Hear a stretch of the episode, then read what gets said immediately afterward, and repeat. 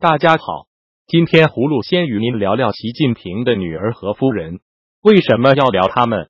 因为妇女是半边天啊，他们对社会的影响力不可低估。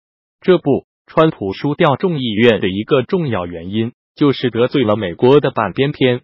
有消息称，习近平的独生女儿习明泽，二零一四年在哈佛大学心理学取得学士学位后。现在又返回母校攻读博士学位。据报道说，习明泽在美留学改名姓曲，是其母彭丽媛所取，来自彭丽媛的外公姓氏。外传习近平上台后，下令中南海政要把在美留学的子女全部召回国家不实。至少习明泽一直在二零一四年大学毕业后才回国。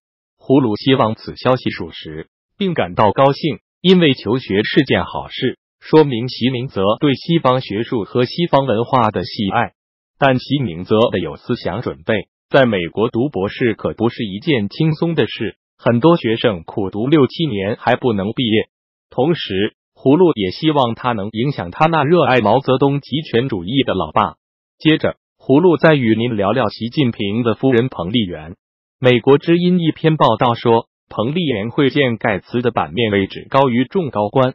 其根据是中共党报《人民日报》二零一八年十一月六日第一版和第二版基本信息八篇文章中前七篇的标题都是以习近平开头的。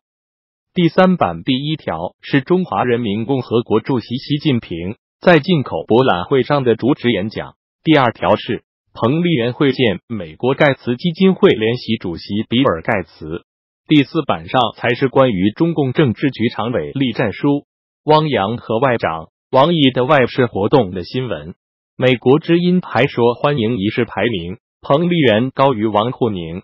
这样说的根据是，今年六月十九日，习近平在北京欢迎朝鲜领导人金正恩。央视新闻联播在报道其余欢迎者名单时，是以习近平总书记夫人彭丽媛开头，他排在中共政治局常委王沪宁和中共中央办公厅主任。丁薛祥等人前面，葫芦对美国之音的分析并不认同，感到有点牵强。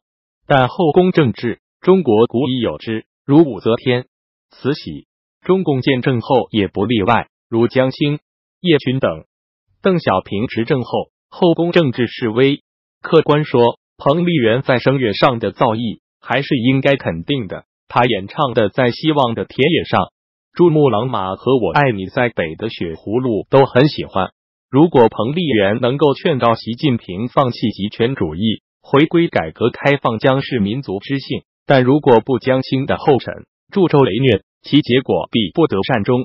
最后，葫芦再与您说说一件令人伤心的事：上周日，二十三岁的多波在当地求吉马乡高呼“达赖喇嘛万岁”等口号，接着引火自焚，当场身亡。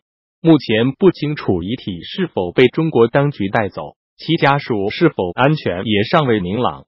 今年三月，阿坝县牧民自扩也是以同一极端方式结束生命。联合国人权理事会周二在日内瓦审议中国人权状况。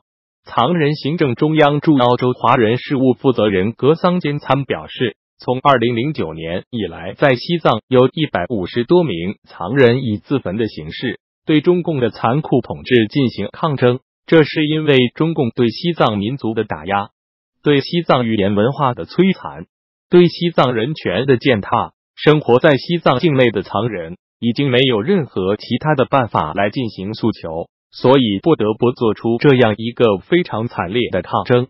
格桑坚参呼吁中国当局拿出解决西藏问题方案，放宽对藏政策，制止自焚事件再度发生。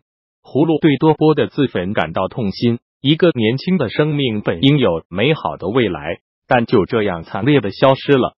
中共应立即停止对西藏残酷的打压政策，对西藏文化的灭绝政策，应积极回应尊者达赖喇嘛的中间道路政治主张。